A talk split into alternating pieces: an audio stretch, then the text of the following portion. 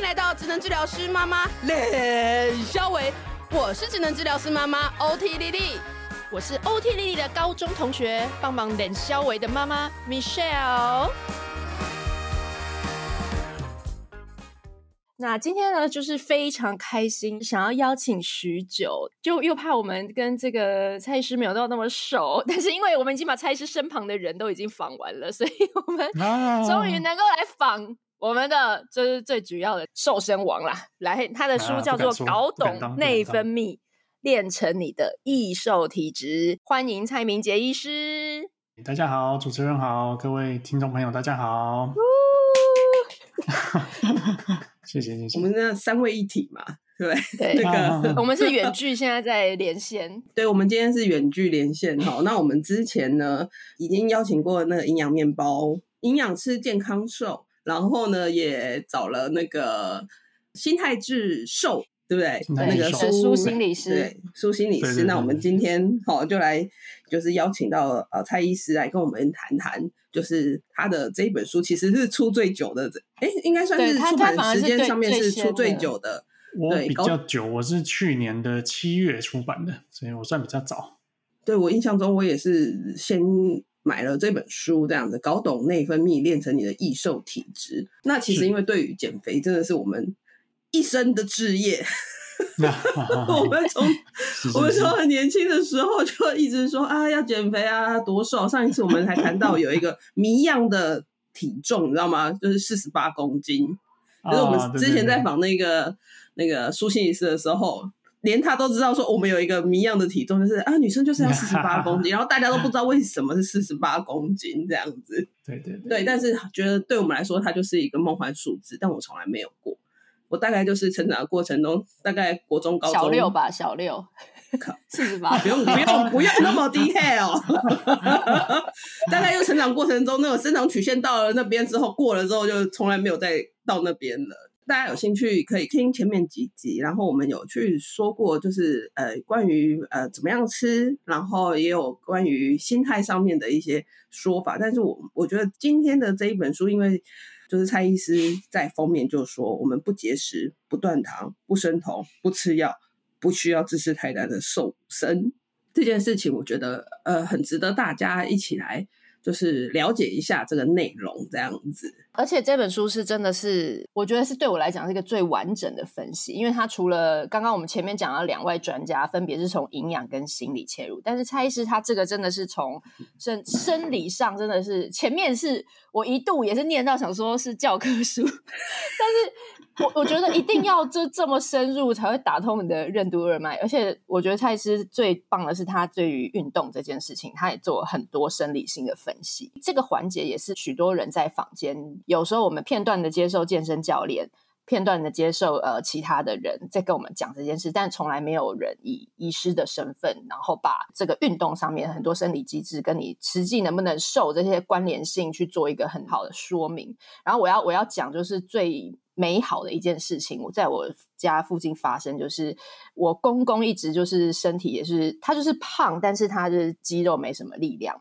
然后我也是看完蔡医师的书，然后我就跟我先生立下誓愿，就是我们自己，因为我们自己也有在中训，然后我们就说我们要不要请我们的长辈，就是彼此的爸妈也要开始。然后因为因为他们也是检查会有一些红字啊，然后就是有一些，但他们也都。就是那一辈就很难踏入那个重训的这个领域嘛。嗯、对，对，那我们就分分开各个。为什么还要人家来教？对，然后而且他们不喜欢老人走走路、爬爬山这样就好了。对，然后去健身房给人家看，去游泳就好了。对，他们就不想要在那边，然后教练那边就是那边，他们就不喜欢。要不然就是说，我就说请 PT，我说我有认识的 PT，然后就是可以到我们家就帮忙这样子。就是帮忙他们也不要来做。我妈说干嘛？运动就运动，我在家里每天都走一万步 哎，你知道我心想说，对对对，哇，很烦，累死，真的。但是我我觉得看完书，我就是更确定我所有的，就是我的心情，我就觉得我这件事我一定要邀请他们做。然后于是我们就各击破，但是不好意思，四个人里面最后只有一个人，但就我公公。就是说好，然后他就去了。Okay. 而且他去的时候，他也是原本我先生要陪他去，他说买啦，就是他不想给他看，然后他就说他自己去，然后我先生还跑去偷看，在那个健身房外面偷看他，然后看他这是一种看幼儿园 小孩上学的意思对对对，很像哎，很像。然后就可是看他跟健身教练互动就还蛮好的，而且健身教练就也没有说。就不像他们想象那么可怕，没有什么一开始就给你负重，他还是可以评估很多你身体的一个能耐，然后先做一些伸展，然后做一些自体的这个运动，然后就他爸就觉得超棒，然后就跟我先生说他已经约好下一次要去啊、欸，很好。我妈妈也是，我妈妈也是在我开始指导学员减重之后，我我妈妈也加进来嘛，她也减了大概五公斤，嗯、然后。大概又过了一两年，她才开始哦被说服去健身房运动这样子，她就一直持续到现在，哎，所以就就没有再中断了。所以我觉得他他算是蛮有蛮蛮好的一个案例这样子。我觉得我们这一集应该要。拿去那个长青社团、银发社团、银发社团嘛，可以哦，可以哦。对啊，对，对，嗯，对啊，对啊。哎，所以一开始就要这么严肃进来，因为你想说一开始我们不是要聊处女座吗？对对对。但是你那那你那一次去处女座的这个这个访谈，你的心得是什么？我不是非常相信星座的人啊，可是又。不得不说，就很多点都刚好被命中了这样子，所以 就 所以就觉得很好玩啦。我是觉得很好玩，就是用我自己的一个立场来跟大家分享而已。可是蔡医师，你是不是因为处女座，你就会要出这样子的书？就是有点你知道非常扎实，然后你的封面就跟大家讲，我没有要给你这些。我觉得这个这种宣告很处女座。对对对，哎，你们采访第一题不是要问我说？做这些对啊，东西是怎么做到的？对啊，你为什么对对啊？要这样为什么会想开始做？所以要劝世这样。你们这样讲，我就觉得哎，跟处女座好像多多少少有一点 关系啊。又讲到星座，所以可能真的有关。就是我们比较，人家说处女座龟毛嘛，其实我们是比较注重细节啦，比较注重正确性，所以我们不会去写一些乱七八糟的东西，然后伪科学的东西哦。那个我就觉得。很不好啦，哦、嗯，会误导误导民众。对，所以我们写出来的东西会比较讲求实证，啊，比较正确这样子。刚刚有提到这个营养面包跟小苏老师，他们两位都是我的好朋友啊，他们各有专精的领域哈，心理的领域跟营养的领域。那我们这本书要更全面一点啊，那个我们比较注重饮食啊、运动啊、心态啊，哦，还有。身体疾病这些我都把它写进去了，所以对，确实，确实是比较完整了。我看第一趴就是常常有人就说作息不正常啊，我这是压力胖啊，啊对对对，内分泌胖了，内分泌胖了，我那个什么什么什么，哎，那叫失调啊，失调，哎，失调了 啊，我这个没办法啦，对啊，我工作心态就没办法。我觉得大家都会有各式各样的借口啦，所以这个第一章就先把大家的借口先打破，这样子，让大家去面对真相、面对现实，这样才是最有效率的。所以真的没有压力胖，没有作息不正常，什么因为我晚睡熬夜而胖吗？哦，他们都有影响，我我们不能说他没有影响，嗯、可是也许一百分里面，他们只影响个五分这样子。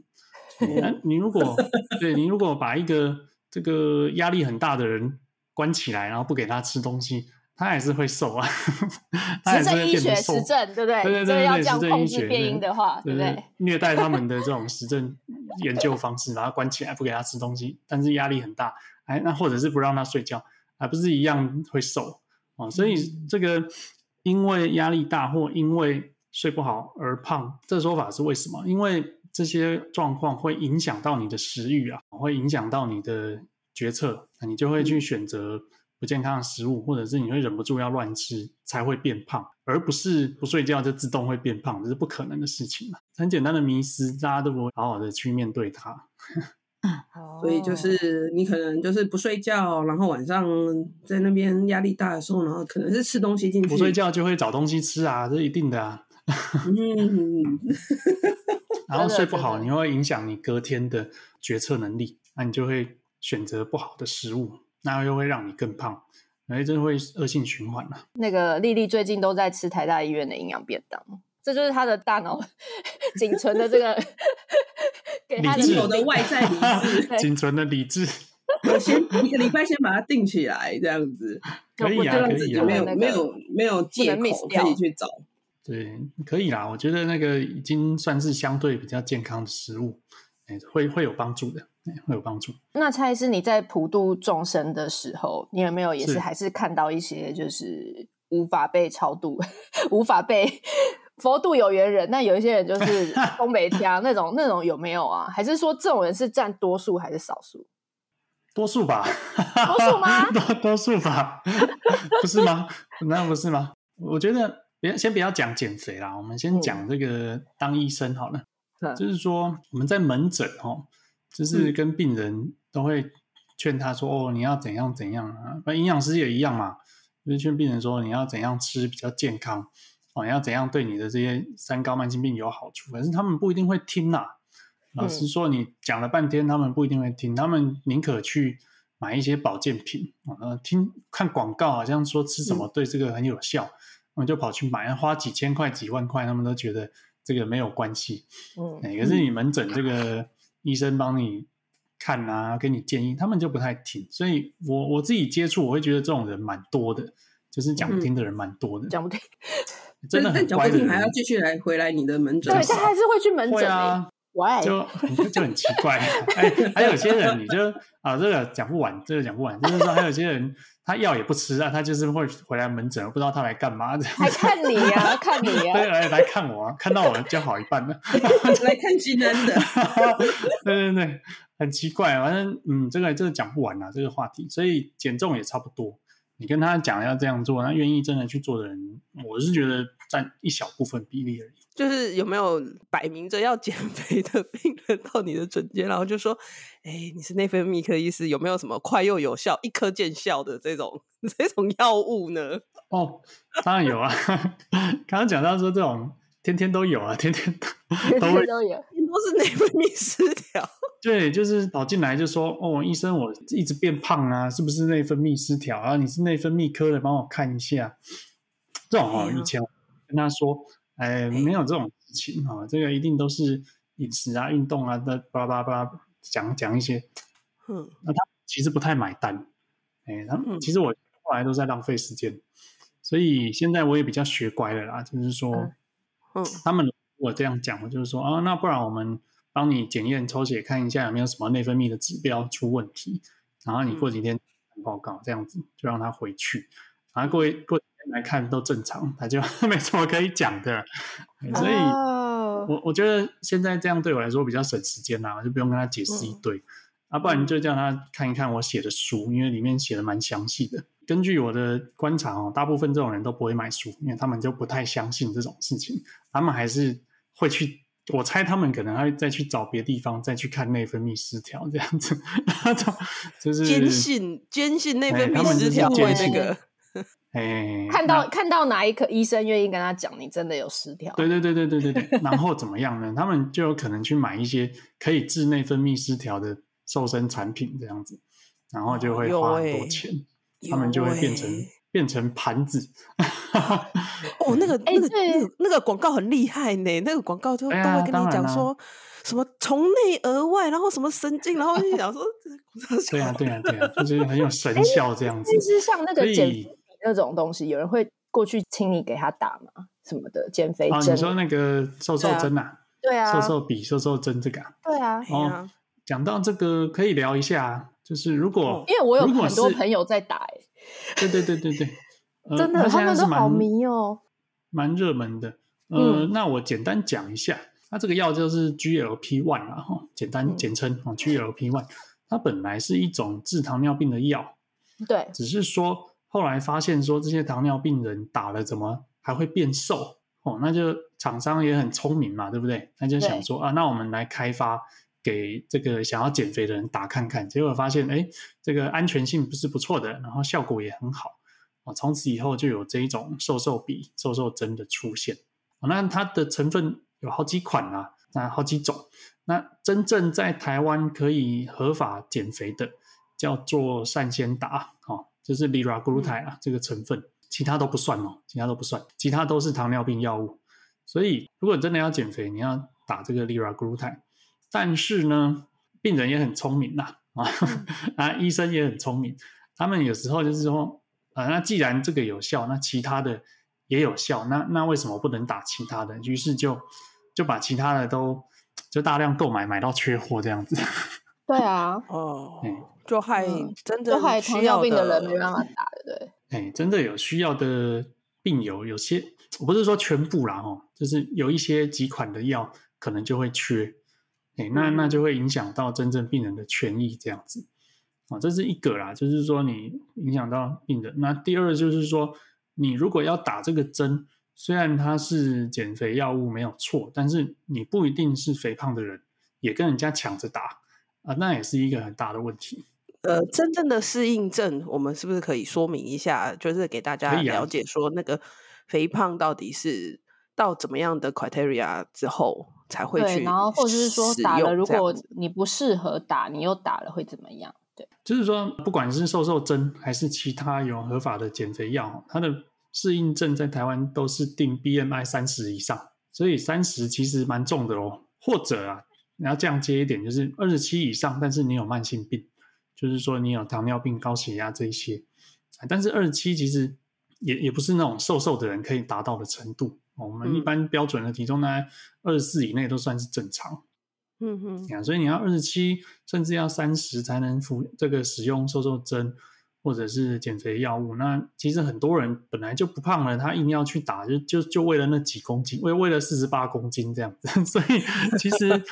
对，其实它也是一个很大的问题。那你说打下去，当然会有副作用啊，就是恶心、想吐嘛，哦这些的。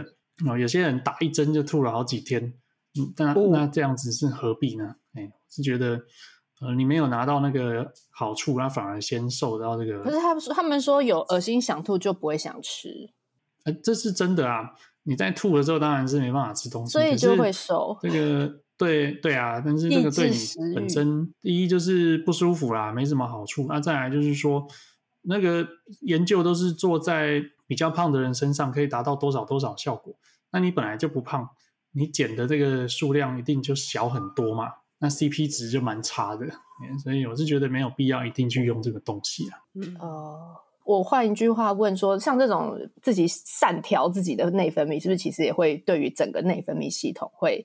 当你一旦不打的时候，会不会有什么样的状况？那两个部分哦，第一就是说，你用这个外在的针剂会不会影响到本身内分泌？是是不至于啦，哦、是不至于啦，okay, okay. 因为它毕竟它还是有一个这个半衰期在嘛，一般都几天呐，甚至到一个礼拜过去，那个药效早就就荡然无存哦，所以是不太会去改变你本身的问题啦，哦，本身的内分泌。嗯、但是第二点是对的，就是说你一旦停用。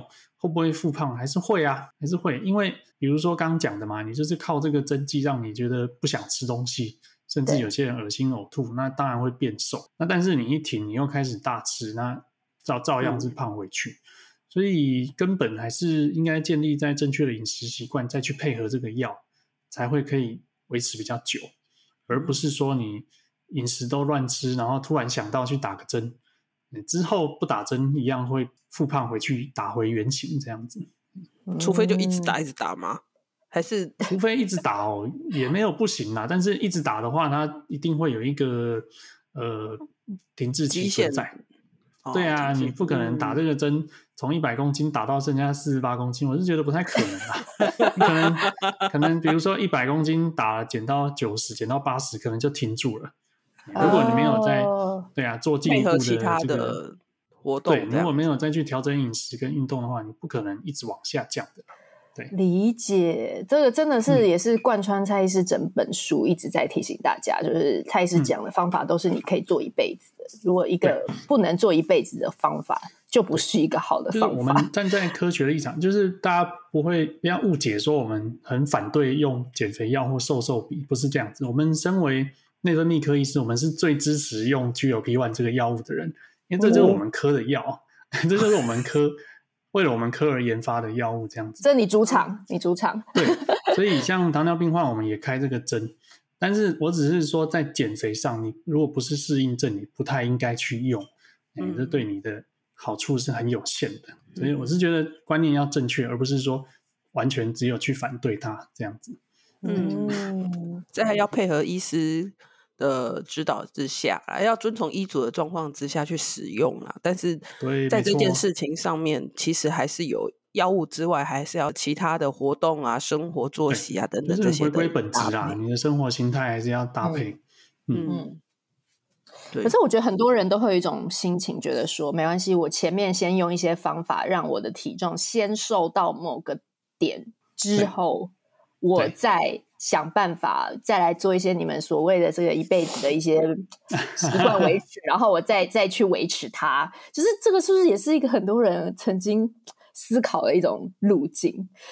是啊，这个是一般人常常会陷入的想法，这这很正常。对，所以现在才会。这么多奇奇怪怪的减肥法当道，然后，然后或者是网络上一大堆减肥产品当道，这个都是很很常见的。他们就会想说：“哦，我先瘦一波，后面再维持住。对对对” 但是这个是在你的、你的、你看那么多的个案，你会觉得这种方法成功的几率都不大，是吧？我觉得这种方法瘦这么多，后面通常都维持不住。通常都瘦个五公斤的人，常常会再胖个十公斤。嗯哦，那你瘦个十公斤的人，哦、胖个二十公斤，哎，这个很常见，非常多。为什么会反胖更多？这个牵涉到一个溜溜球效应嘛，就是说，当你在快速减重的时候，嗯、比如说有些人为了要结婚嘛，为了要塞进礼服里面，嗯、有有有，我们都有这一段，就是赶快瘦，有节食。我那时候还是做一个很奇怪的什么针灸还通电啊，对对对，哦，少吃啊，拼命运动啊，很好笑。对、啊，减肥药啊，什么都来，然后好不容易瘦了五公斤，衣服塞进去了，哦，婚纱也拍完了哦，婚礼婚都结了，哎，婚老公都拐到了，了。老公已经拐到了，对 对对，那就可以放心了，然后就开始吃吃吃。哎，你在这个瘦的过程，其实不只是瘦脂肪，还会减掉一些肌肉，所以你瘦完之后，其实代谢会下降很多，嗯，代谢会下降，啊，你又恢复原来的吃法。那当然是胖更多，胖的比原来更胖，所以大家的想法以为瘦下去可以维持住啊，其实刚好相反，其实瘦下去胖回来的人反而是比较多的这样子。嗯，哦，这个迷思一定要先知道。懂，所以为了不要有呃这样子溜溜球的效应，我们就要照着蔡医师的说法，就是改变你很多的生活习惯。所以一开始就应该对啊，一开始就从这个正确的饮食跟运动下手就好了。嗯嗯，好。丽丽，你这一趴还有什么问题吗？还是我们要？没有没有没有，这趴这趴哑口无言。哑口。然后问那个什么吗？多囊吗？对啊，多囊跟哎，因为我朋友就有多囊哎。就是我学妹就多囊，我跟你讲，现在很多人对，就就反正我那个学妹她就是我我一知道她就是是多囊，然后她就说她大概是月经来的时候，应该就是国高中就去看过医生，然后一直持续就有在追踪这样子。然后他我对多囊的印象就是就会不是到很胖啦，就是是那种就是肉肉肉这样子。然后然后因为我那个学妹是一个。我我蛮尊敬，就是很自制的那种人。然后他就有跟我讲说，哎、嗯，就是医生有告诉他，他多囊，他就是他就是再怎么瘦，就可能现在这样，就是就已经是这样子了。对，嗯、就是以他的那种那种很自律的生活、严谨的生活跟饮食的状况看起来，就觉得说他他那样子的外形跟他的。生活就是觉得搭配不起来这样子，然后我当时对他的印象就是说，哦，他就是说，哎、欸，我我从以前就是这样子，那所以真的是多囊体质很容易胖吗？哦，所以刚刚那位这个朋友可以请他来找我，我跟他教育一下。所以，对，那因为刚刚讲到，不过因为那个时候很，因为那个时候很年轻啦，那个时候大概就是，反正大一大二的时候，我就留下这样子印象而已，这样子。对，他后续我没有再追踪。因为刚刚讲到门诊会有人来找我看内分泌失调嘛，那、嗯、那个多囊就是女生最常见的一个迷思啊，就像你刚刚讲的嘛，身边朋友也会这样子。我觉得这个可能受一些名人效应的影响哦，就是。电视媒体啊，整天在那边说哪一个艺人是因为多囊所以变胖，嗯、大家久而久之就是在那边说，哎、欸，我也是因为多囊而变胖。对，事实上，这个在我的书里面第一章嘛，哦，就是讲内分泌，就是说这个是因果错置啊，因果导致、嗯、多囊这个东西，它本身可能本身基因有这个体质存在，哎，但是不见得每个人都会发作啊，哦，那等于是一个隐藏在基因里面。但是当你把自己吃胖了之后，哦，你吃胖了之后，你的荷尔蒙才会开始改变，哦，那雄性素啊这些上升，那才会造成。月经开始失调，那这时候妇产科医师跟你说，你这个符合多囊性卵巢症候群的诊断，呃，很多女性就会把它当做是变胖的原因，其实不对，其实就是因为变胖了造成荷尔蒙的混乱，才会符合多囊的这个诊断，而不是对，而不是你得了多囊之后才开始变胖，这刚好是相反的，所以是因果关系的混乱，让大家产生这样子的迷失，这样。对对对，没有错，没有错。所以反过来说，诶，你要去治疗多囊，就会变瘦吗？嗯、好像也没有啊。很多人你去看多囊，那个医生会帮你怎么处理哦？要么就是开个药啊，让你月经稍微正常一点啊，但是你也不会变瘦啊。那另外呢，医生会说最第一线的治疗方式是什么啊？就是饮食跟运动嘛。所以。你饮食跟运动是让你的体重在下降哦，生活形态在正常一点，体重下降，胰岛素阻抗改善，那多囊就会变好了。哎也不是说我帮你治好多囊你就变瘦了，不对，相反，先让你变瘦，你的多囊才改善的。哎、嗯，可是有的人是觉得说，他是不是因为治疗多囊，然后吃的这些药？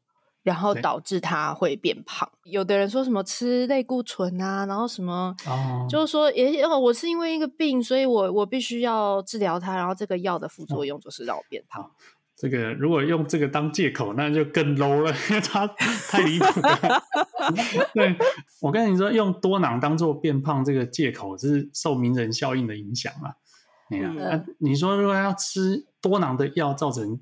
变胖那就是完全是很很瞎，因为吃多囊的药根本就不会变胖哦。那个多囊一般我们是吃美福敏啊，啊美福敏就是跟糖尿病的人一样啊，吃这个美蜂蜜，美蜂蜜不会变胖啊。哦，相对而言它是体重持平，甚至是稍微有减轻的效果这样子。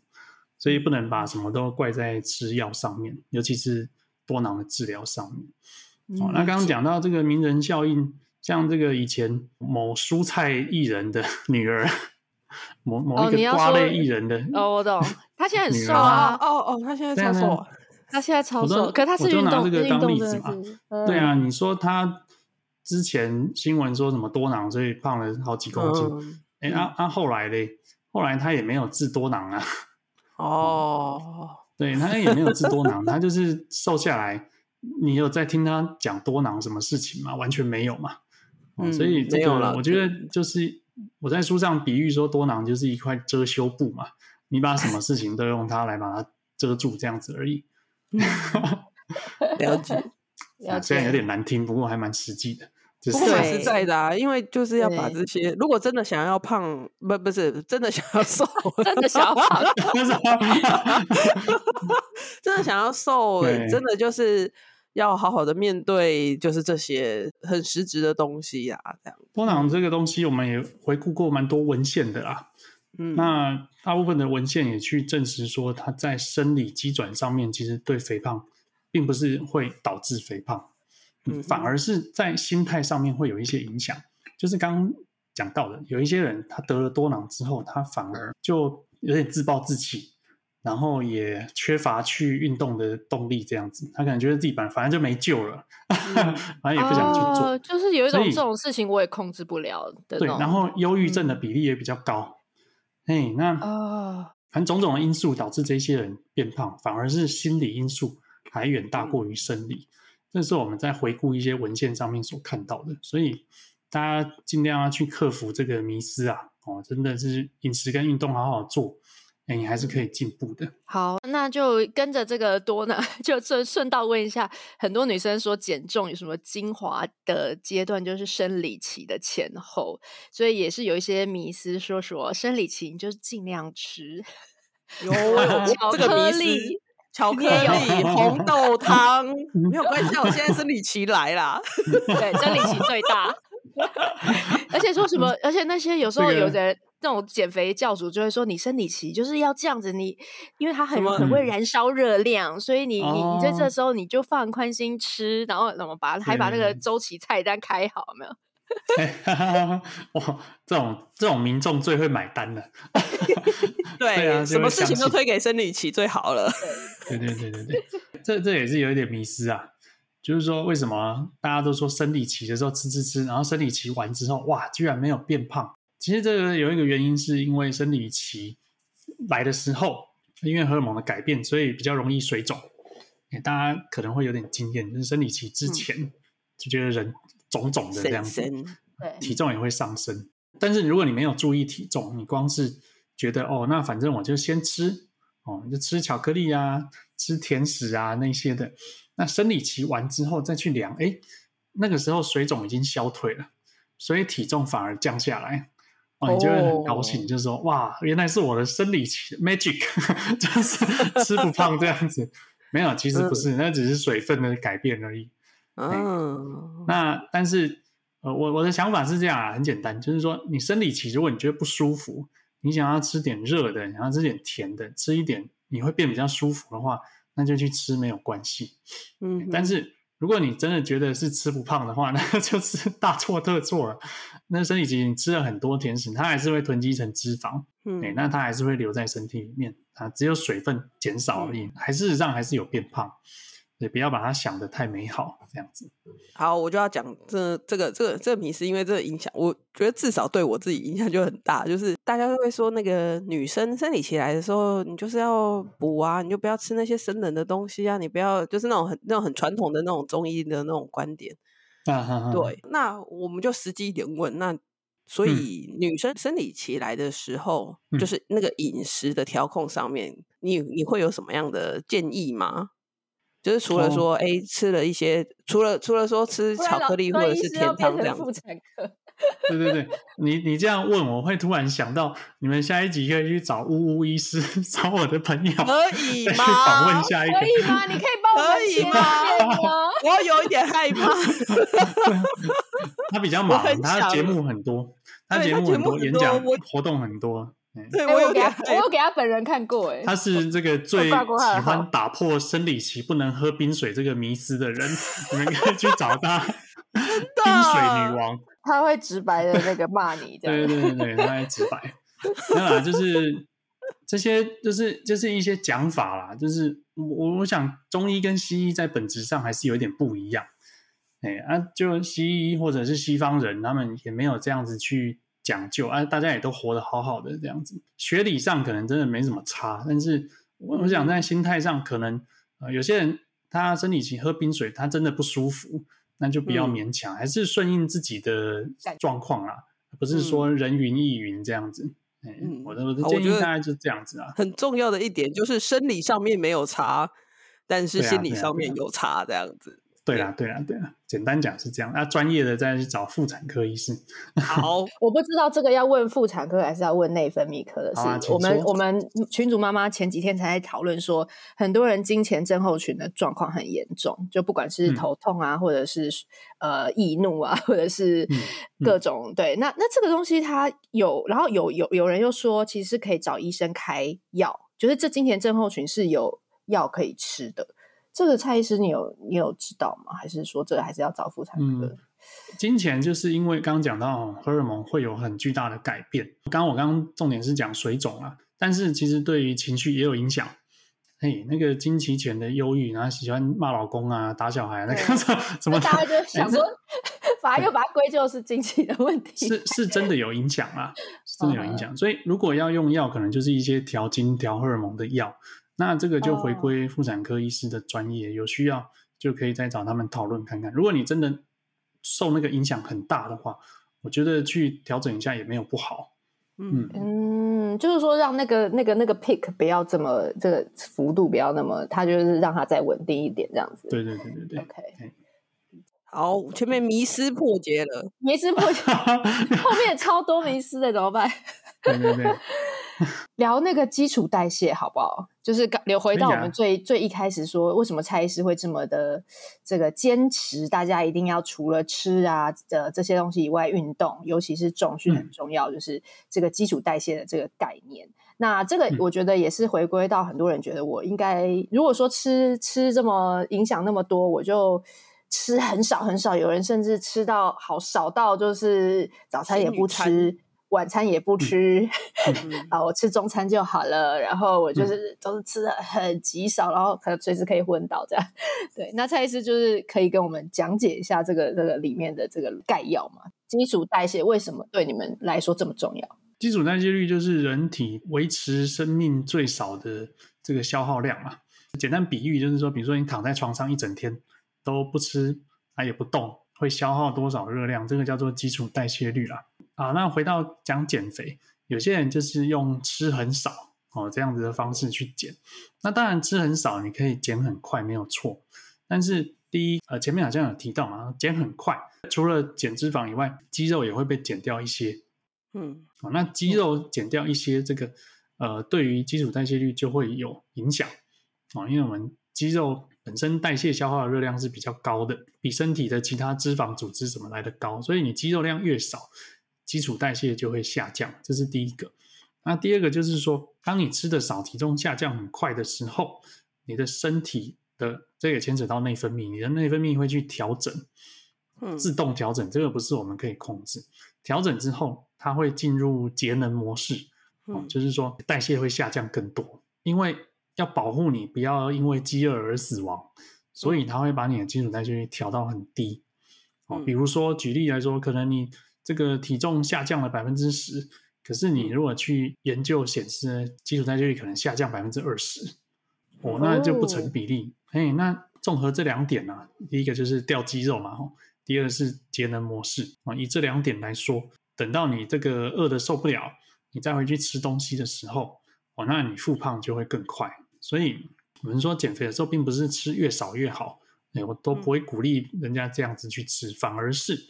你要吃到这个，至少要比基础代谢率来的多哦，你的身体才不会启动那个。对对对对对，你还是要去保护你的身体，只是要比你一整天这个消耗的量少一点啊。你一整天，我们包括去走路啊、爬楼梯啊，这些都是会消耗能量的。你一整天消耗的能量少一点，然后但是比基础代谢率多，哎，这样子的话，你就可以减肥，然后又不会去伤害到身体。那这样才是呃，长期去进行的话，你真的身体就会呃朝向健康体重的方向去调整。这个地方其实医师也有讲到说，除了呃少吃之外，如果你做一些重训，你其实是加多让肌肉的量比例如果增加，其实你也是从另外一个方面增加基础代谢率的方法，会差很多。有些在运动的人，他就可以吃比较多嘛，可以享受一些美食，嗯、真的有差啦。就当你的肌肉量建立起来，你确实就是可以吃的比别人多，还比较不容易怕胖这样子。嗯嗯，这个基础代谢率的多寡会真的差到很多，就是一个很差的人跟一个这个肌肉量相对很高的人，他的一天的代谢，我觉得差不少呢。如果假设就像我这样子体格哦，我我我不是很高啦，那体重大概六十左右嘛。那假设是那种呃都没有在运动，然后体脂肪很高的人啊，比如说体脂肪。三十几趴，跟我这样子比较精瘦一点的人，体脂肪大概十五趴左右。那我们一整天的消耗的热量差别可能会到两三两三百大卡哦，这样子就两碗饭了吧？没有没有，大概一碗左右，一碗一碗饭多吃一碗。对对对对对，那这只是静态的状况下啊，就是说哦，大家代谢有可能差一起都不动这样子，再加上活动的话会差更多啊，因为。肌肉，我刚刚讲的说，肌肉在静态就已经消耗比脂肪多热量了。如果你动起来的话，那又会消耗好几倍，因为肌肉肌肉会消耗能量，但是脂肪几乎不会。所以又回到刚刚讲的，如果是一个喜欢运动的人，其实确实可以吃的比较多。哎呀。对，像我在跟人家聚餐，其实也都没有在怕，就是就去吃，反正也不会变胖这样子。羡慕，羡慕，大家都可以达到的。如果大家想要知道怎么算，我觉得可以。我在好像现在网络上面有蛮多可以算基础代谢，只要输入就可以。可以啊，可以啊，然后也可以到网页计算器。对，也可以 到到蔡医师的部落格里面去。好像你也有提供那个可以计算的这个，有啊有啊有，我有一个计算器。对，那既然就说到这个这个聚餐尽量吃，哦、我觉得蔡医师现在现在现在解封又年末这样子。对，第一个就是那个喝酒，大家要这节制，因为酒热量也蛮高的哈。酒酒好像跟 脂肪一样热量高。对呀，我一看到我就吓死哎，真的 假的？所以本来很爱喝，是不是？对啊，很爱喝。哦，他会哦。哇，太可怕了！真的吗？酒跟脂肪？他我以为酒跟热量，那叫白饭。对，空热量。我以为酒跟是淀粉差不多。对，原来是跟脂肪。有一句话，有一句话，人家说酒精是液体面包嘛，对不对？对啊。你知道喝酒会有一个变胖，这句话是错的。所以面包还高。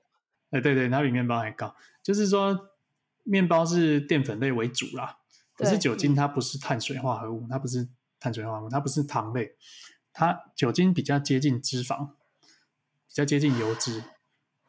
一公克的油脂都是都是这样。我们讲的是酒精呐，哦，酒精哦，酒精。一公克的酒精是七大卡啊，而油脂是九大卡，所以它是比较接近油脂的。当然在结构上面不一样，但是你喝下去热量是。一公克七大卡，所以我用算的啦哦，其实没有真的很高。我算给大家听，就是说，呃，一罐啤酒差不多三百五十 CC 嘛，对，对对对，它大概四点五趴五趴这样子啊，所以三百五十乘以百分之五，再乘以七大卡，马上拿起算机，哎，对，差不多是一百二啦，差不多是一百一百二十卡，这一一罐啤酒大概是一百二十大卡，嗯、不会真的很高。但是没有人喝一罐，嗯、都喝一手嘛，所以 所以也就是七百二啊，对对对，所以就是七百二。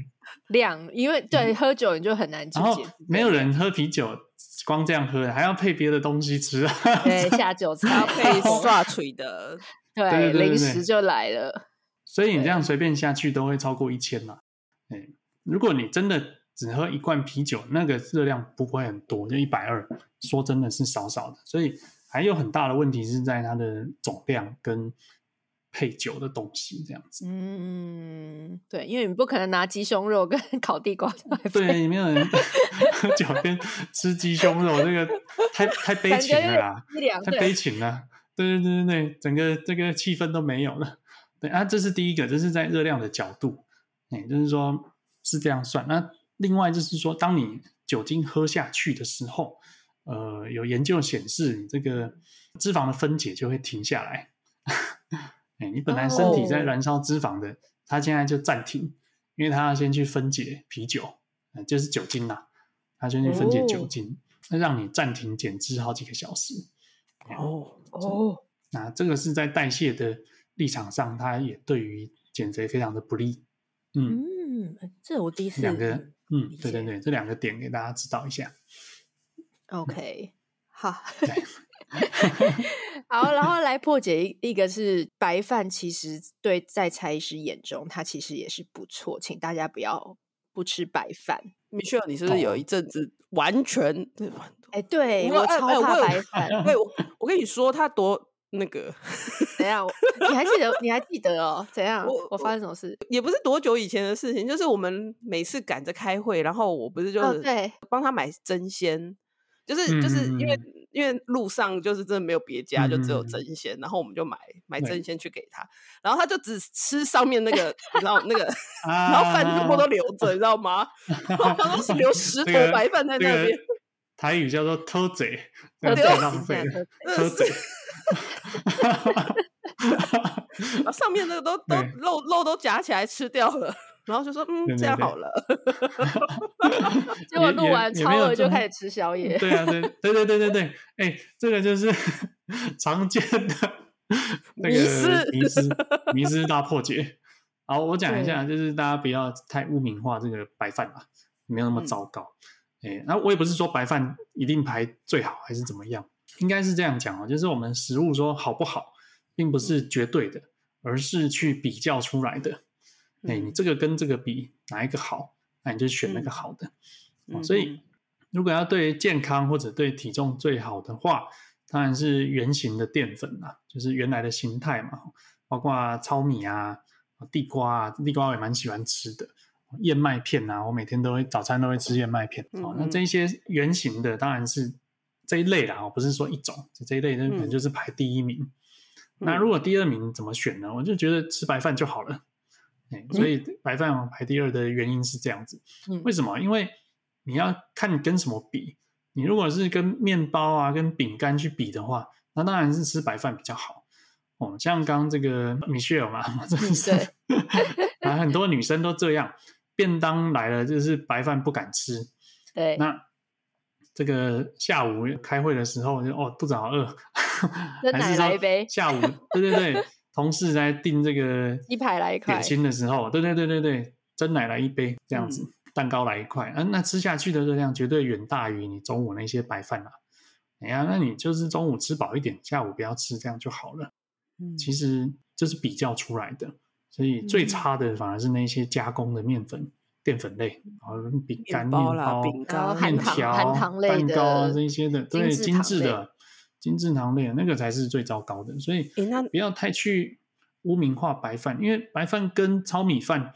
你说真的有什么差别吗？在热量上几乎是一模一样的，欸、差别几乎是一模一样的，只是纤维是其他的维生素有差而已。对对对对，甚至你要比糙米饭搞不好热量还高一点点，但是它在纤维素跟这个维生素上面就会不完全不同，它没那么差，但是它也算蛮好的一种食物来源了。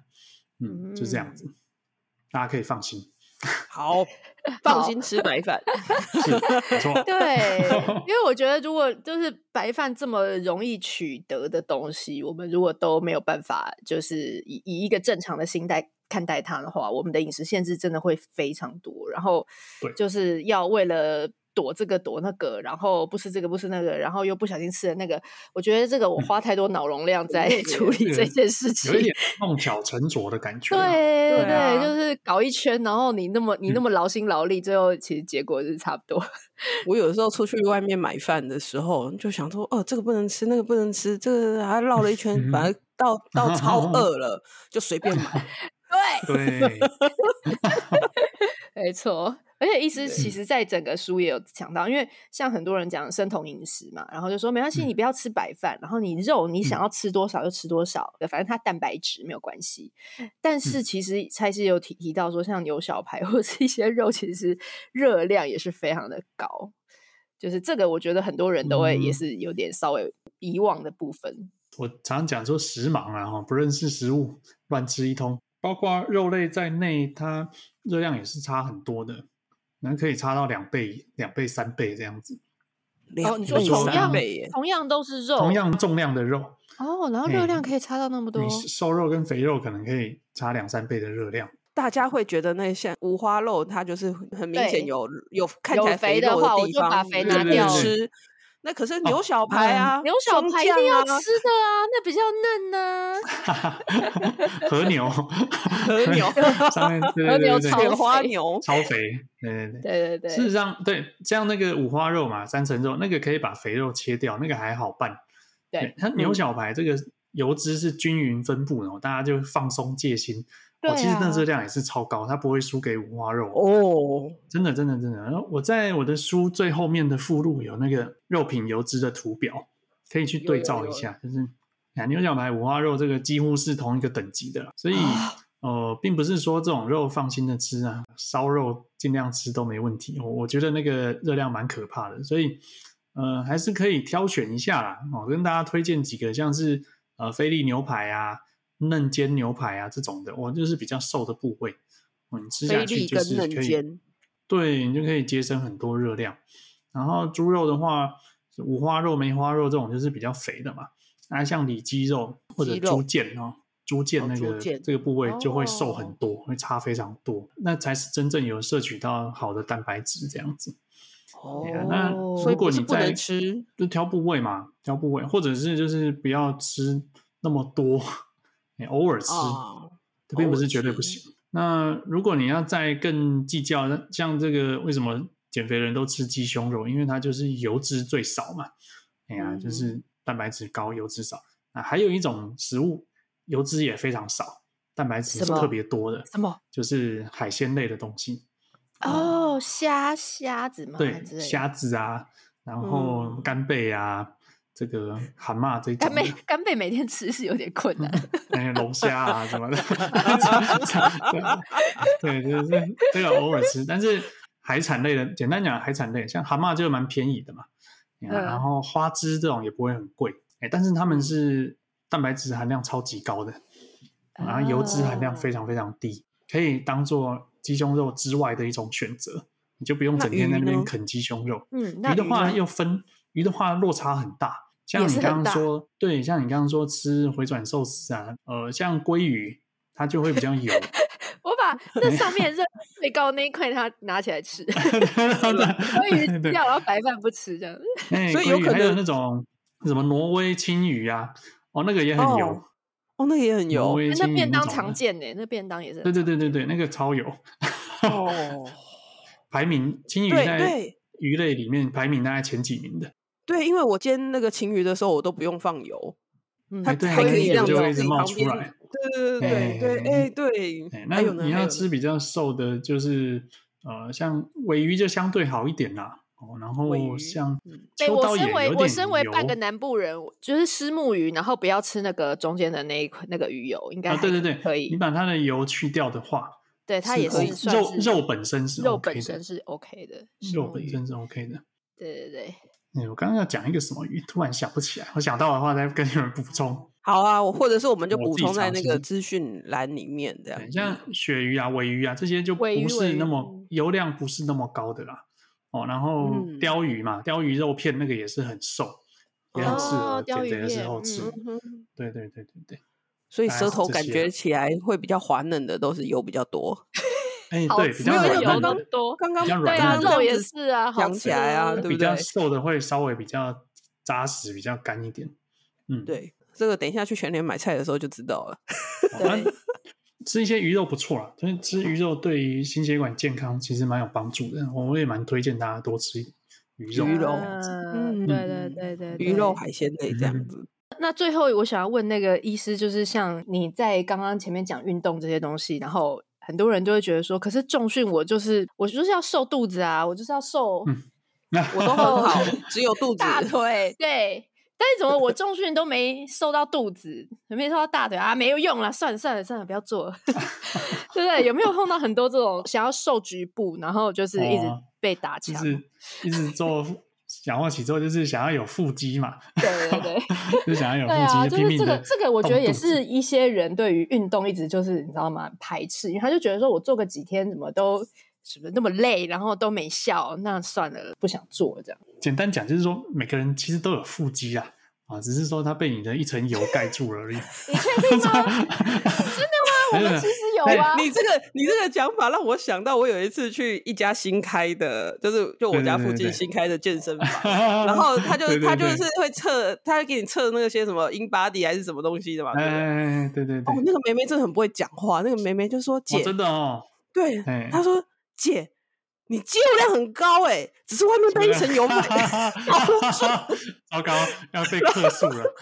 然后我心里想说：“哇塞，你一句话的就是重击我两次。”没有，他讲的是他讲的是真的，他讲的是真的，对他讲的是真的，这确实大家都有肌肉，就是对在解剖学上面呢都有，只是说外面那一层油有些人很厚，所以你就看不到肌肉线条。你一直去动肚子的话，其实很没有效率啊，因为腹肌其实它本身就不是很强壮、很厚重的这种肌肉，对它消耗的热量非常非常少。嗯，哦，所以对，而且腹肌你这再怎么练，它被油盖住了还是看不到。对，所以你真的要运动，那你当然要找比较有效率的哦，就是像做有氧啊，可以燃烧脂肪，然后会比较有效率。那你要做重训，就做比较大的部位，像是臀腿啊，练深蹲啊，嗯这一些的哦，练硬举啊，哦，或者是练胸这种大的肌群，它才会帮你消耗比较多能量，嗯，哦那效率比较好。效率比较好啊。一直练腹肌，那个都没有燃烧到什么东西。米秀腹肌就是那样子那一层这样子包住，就是那样子薄薄一层是吗？所以我想象我不没有到你想象那么薄啦。我很久，我自从小六之后就不知道它长怎样，所以我不知道。没关系，没关系。所以重点第一就是运动，这个要找对方法啦，不是说只练肚子这样没什么用。那第二，当然饮食上去控制，嗯、那把体重减下来，脂肪变薄了，那你腹肌啊，还有马甲线，当然就会浮出来了。嗯，就这样就可以。大概一般来说，男生腹肌要比较明显，体脂肪大概要百分之十五左右啦，以下。女生大概要二十以下，差不多。嗯哦，对，女生男生如果二十八体脂肪，对，男生如果二十八体脂肪，可能就隐隐隐约约看到这样而已。那、嗯啊、女生当然比较困难，女生大概要到二十八才会腹肌比较明显。嗯，但是我我我真的觉得像蔡医师讲的说，这健身首先练臀腿，然后练一些比较大的肌群，真的是我觉得我自己觉得真的有感觉。一方面是也保护很多妈妈，比如说容易闪到啊，然后腰酸背痛啊，哦、这，这个就是因为那个大肌群它的力力量足够的时候，当你在抱小孩或者是做家事，你你就这个伤害就会降低，然后你的这个酸痛。的感觉就会首先让你得到很多舒缓，所以我我我真的是后来也是因为健身教练也是跟我讲说，你不要再期期望你的肚子还是哪里 要要怎么样，对，所以后来就觉得哦，好吧，练大，因为因为一开始很多人又是卡在说我不要练大肌群，我不想要什么看起来很很壮，没有，啊、你要你要离那个地方还要很远，你你要像那个奥运选手长那样，你还长很远。我觉得大家都会 有自己的想象，就是看到健美先生。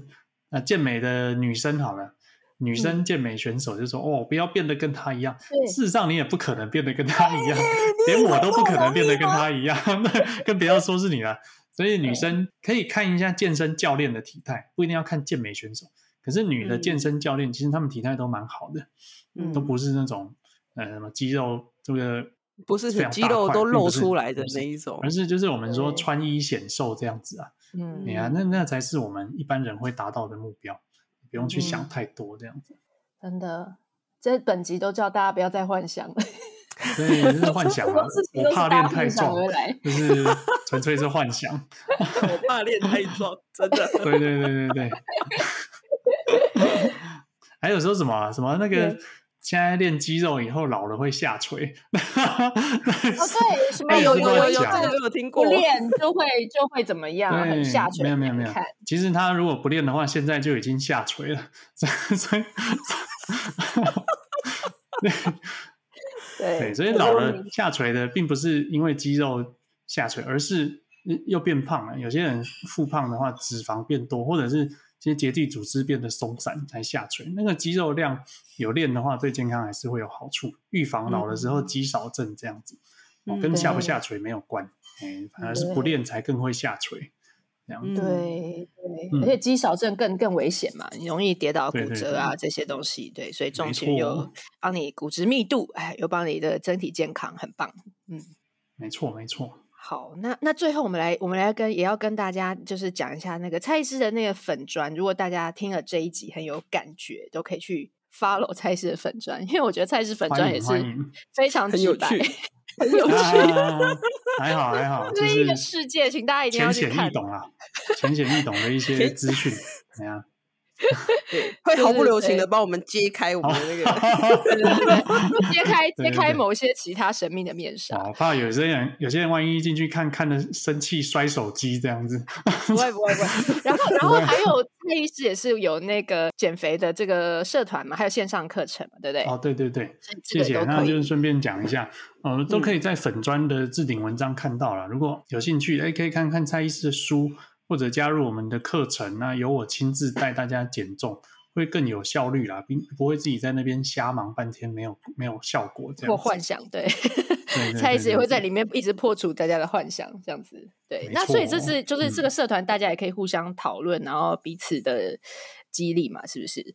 就是在、社团的好处就是你不是一个人在努力，并不是一个人在瞎搞。哎，那我们会指导你说怎么做。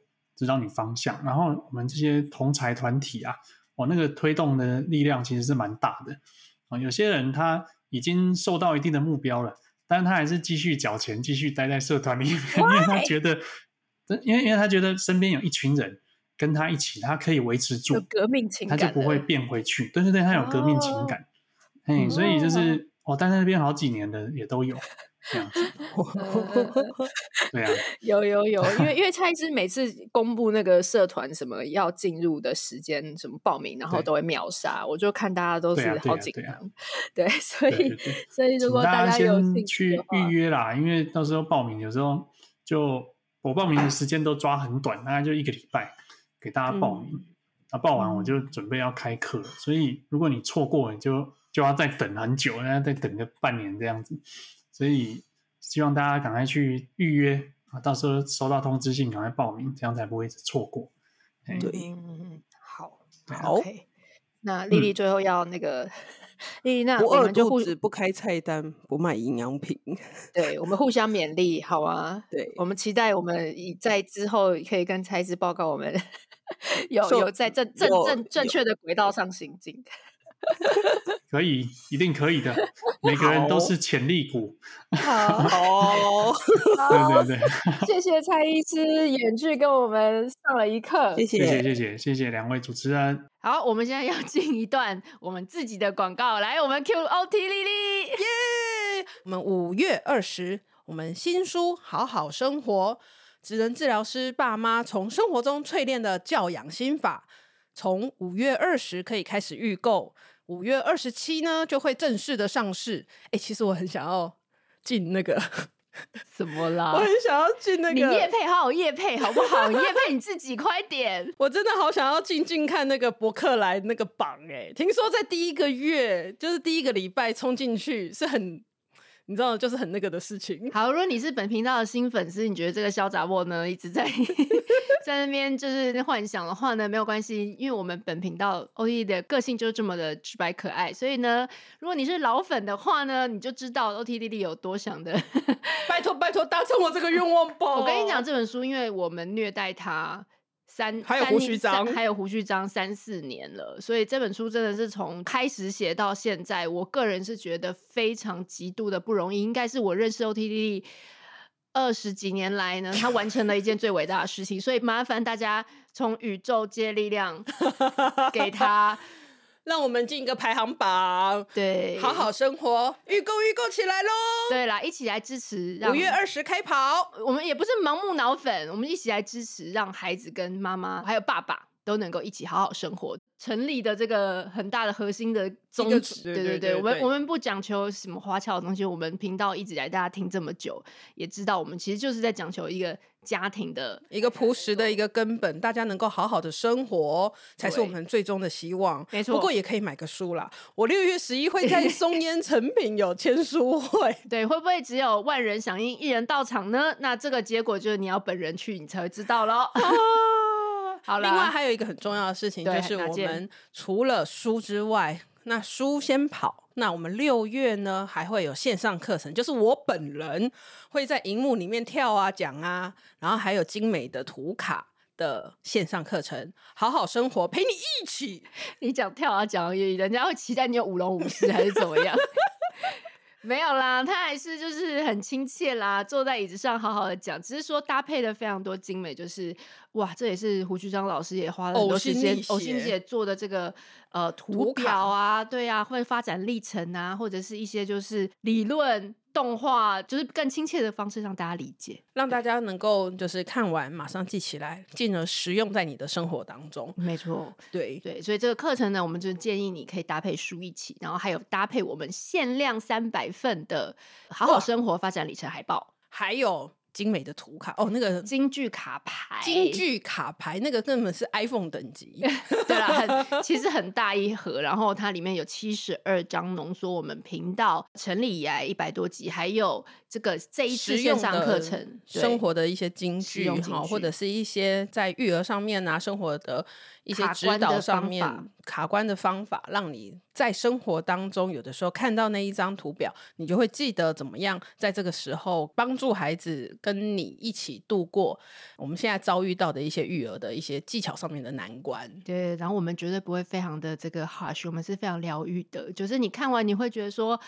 对，我有努力了，然后我现在只是差了一点，不管是环境的调整啦，嗯、还是各个方法调整，嗯，对，都问题不在你的孩子，对，我们就只是碰到了一个小的康展而已，对，对小康展。听说你老公每天抽，是不是？我没，对，就他说他抽一张，我我我啊，我要把那个我要把那个影片放在社群里面，哎，对，还没，如果你还没有加入我们的 LINE 社群，也可以来加入，或者是。呃，点击我们这个节目资讯栏的连接。如果你一直找不到 LINE 社群的话，请点击节目资讯栏连接，找到我们的 LINE 社群。我们会在里面不定时的曝光一些我们的花絮跟那个小影片。对，那我要讲的是我老公呢，抽到那张卡牌，就是说，呃，意志力不像乳沟，然后就 想说，为什么他的第一张就是一个他没有的东西，就是他没有乳沟，所以反正很爆笑啦。所以我们都会把一些花絮放在上面，让大家一起笑一笑，然后大家可以 take OTD 出来面对。Take 我出来面对好，你们在社群里面有事就 take 我出来。因为我跟你讲，社群真的是那个留言量太大，然后有时候我们是真的来不及插到话。对，而且你知道，就是里面卧虎藏龙，他们都回答完了，我是要讲什么？对对对 对，所以如果是生活一些大小事的问题，其实社群马上及时都有人回答你。但如果你是针对好好生活课程有任何的问题，我们给你一个快速通道，你就是直接 take 团队的 Michelle 对，或 OT 丽丽，我本人，对我本人，这两个人就我们的任你差遣。对对对，还有胡须章啦，还有胡须章老师，对对对，还有啊，我们的小边边，我们小偏偏虽然有点三八，吹狂魔。对，小偏偏吹狂魔，但是他还是就是非常的热情的为大家服务，对，可以给大家很及时的答案。好了，那最后给大家一个飞吻，我们爱你，然后期待我们的五月新书、六月课程，大家一定要来支持哦！有你的支持，我们的频道才可以继续做下去，不然我们平常 我们也大家也大家也知道，我们最近几个月业配真的颇难接。然后就是我觉得我们也我们也推掉了非常多的团购，对，或推掉很多。我们我们主要其实是因为花了很多的心思在这本书跟这个线上课程上面，我们。想要把它做到尽善尽美，因为这个就是进到每一个人的家中，帮助每一个家庭可以重新获得好好生活的方法。所以在这个时间里面，你也知道，我们就只有三个人，四个，实在是没有那么多精力去做其他的事情啦。然后你们又对专业那么坚持，那个我不夸张，应该二十几万字的原稿，我们就一修再修。修到都要翻，修到大家都要翻脸。对，有超过二十五个版本，到最后一个版本，然后最后还有一个瘦身版，因为我们觉得有时候乐乐等妈妈没有时间看完听完，我们硬是把六七个小时的东西再缩到三个多小时，就是务必让大家每个章节十分钟，然后你每天这样看，然后很快速，你就是一个礼拜，你就是有很多新的方法可以上手。你可以一个礼拜每天的听一小节。那你也可以一个礼拜听看一个小节，对，那一个月内一定听得完。对，我们的诉求就是绝对不要让大家有个负担。嗯，废话不多说，赶快给实际的方法。我们最后再提醒一次：五月二十，我爱你新书预购；五月二十七号，好好生活书籍就开始开卖；六月十一。是我们的新书发表会，在松烟成品。那六月呢，会有我们好好生活线上课程隆重的上市。对，那大家现在在填问卷的预热阶段，那大家还可以多把你的建议都可以借由问卷告诉我们，我们会在节目中回复大家喽。谢谢，拜拜拜拜。喜欢今天的这集吗？请记得帮我们订阅频道，这样就能每周自动收到新故事的通知喽。听完有心得，想跟我们直接聊一聊，也可以加入我们的 LINE 群。请你打开 LINE，搜寻 OT 莉莉，就可以找到我们的群组喽。也欢迎帮我们在 Apple Podcast 上面留言评分，让更多人能够搜寻到这个节目。你也可以追踪我们的粉专 OT 莉莉当妈妈，每周我们都会提供关于小孩发展、爸妈的情绪支持、各种心情点滴的文章哦。当然，如果你自己有很棒的故事想分享给我们，也欢迎私讯投稿到我们的粉专。我们也会不定期念收到的粉丝心得，还有约粉丝来录节目哦。最后，如果你觉得某一集你真的笑疯或哭得很痛快，请一定要分享这个节目给你的好朋友听。你的支持就是我们做下去最大的动力。育儿的路上不孤单，有我们陪你。我们下周再见，